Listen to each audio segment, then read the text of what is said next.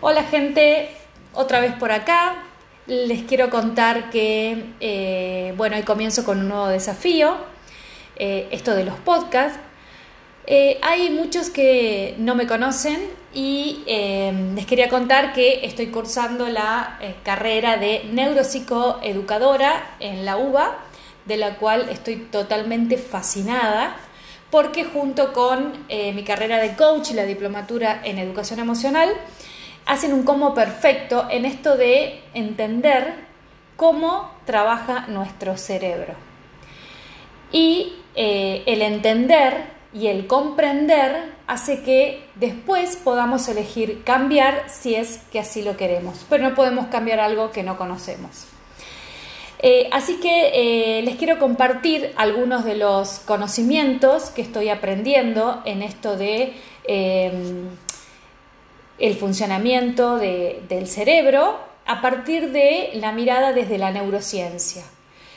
Em, me quiero referir un poco a esto porque eh, la neurociencia no es la verdad absoluta. Nadie tiene la verdad absoluta, ¿no? Eh, yo creo en esto del pensamiento crítico y la ciencia se basa en prueba y error. O sea que lo que hoy confirman por estadísticas y estudios comprobados, dentro de una semana, un mes, un año, eh, va a ser diferente, porque esto también es parte del cambio, de la evolución, el crecimiento y el aprendizaje.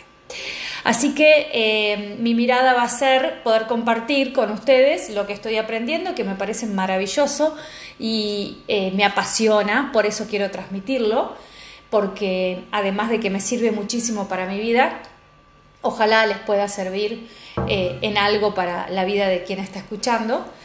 Este, y, bueno, y quiero recalcar que es desde, vuelvo a decir, desde la mirada de la neurociencia. Entonces hoy voy a arrancar con esto de los neuromitos. Eh, hay muchos neuromitos, de lo cual eh, la, la, ciencia los va a desmificar eh, en este caso voy a hablar de algunos eh, de los más conocidos, ¿no? Seguramente habrán escuchado decir que solo se utiliza, por ejemplo, el 10% de nuestro cerebro. Esto es un mito, por supuesto, y podría ser que tiene origen en, eh, en un psicólogo que es considerado en Estados Unidos el padre de la psicología, que se llamó William James. Y él dijo que la mayoría de las personas solo sacan partido de una pequeña parte de su potencial intelectual. De lo cual algunos autores tergiversaron sus palabras diciendo que solo se utiliza un 10% del cerebro. Obviamente en los primeros años se sostuvo eso, pero Después se comprobó por justamente las neuroimágenes de la corteza cerebral que esto es un mito. El cerebro representa el 2% de nuestro peso y consume el 20% de la energía. Si solo usáramos un 10%, no tendría sentido que la evolución hubiera favorecido el desarrollo de un órgano tan ineficiente. Nosotros utilizamos todo el cerebro, pero en simultáneo solamente se puede utilizar un 2%. Otro de los mitos es esto que dicen se usa un hemisferio del cerebro más que el otro. Decían, esta la explicación que daban es que las personas lógicas y analíticas utilizaban más el hemisferio izquierdo y que los creativos y los artísticos usan más el derecho, pero los estudios con imágenes, por supuesto, eh, eh, pudieron comprobar que los dos hemisferios cerebrales por igual se utilizan y que ambos trabajan juntos y coordinados. Por ejemplo, el habla si bien las áreas del cerebro implicadas en este proceso se encuentran en el hemisferio izquierdo, es el derecho el encargado de otros aspectos que van juntos, como el lenguaje, como la entonación que le damos o como el énfasis que ponemos cuando hablamos. Y entonces la coordinación entre ambos hemisferios es lo fundamental. Tercer mito. El tamaño del cerebro determina la inteligencia. Esto es como que eh, tener un cerebro más grande hace que una persona sea más inteligente.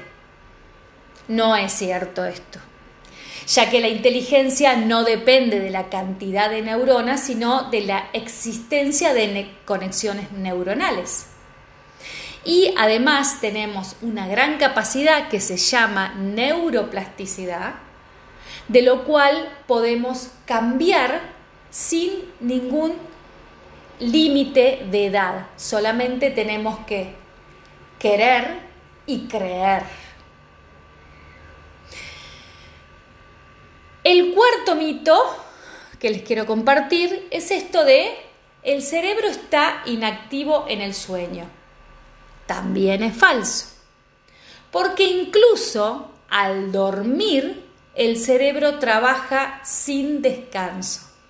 Por ejemplo, consolida la memoria, sintetiza hormonas, eh, debilita las conexiones neuronales y produce esto de la limpieza del cerebro. Todo lo que al cerebro no le sirve, lo descarta.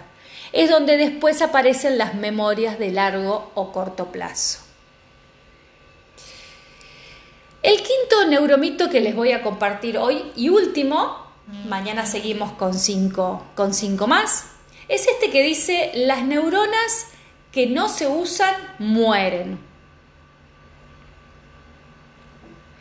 Esto tiene una parte de cierto, que es cuando lo aplicamos a los cerebros en formación, o sea, los más pequeños. Pero durante el desarrollo se generan mucho más neuronas de la que se usan. Y en los primeros años de vida, algunas de ellas siguen un plan genético, influenciado por supuesto por el ambiente, también y por la genética, como decíamos recién, pero en el adulto el cambio es la plasticidad sináptica con nuevas conexiones y se eliminan, se refuerzan o debilitan otras. O sea que las evidencias que confirman que, el sistema nervioso es mucho más plástico de lo que se pensaba y eh, crea redes neuronales que lo compones mediante modificaciones a largo plazo de vida. Entonces, esto es otro de los grandes mitos del cerebro. Gracias por compartir. Mañana seguimos con cinco neuromitos más. Ojalá les sirva.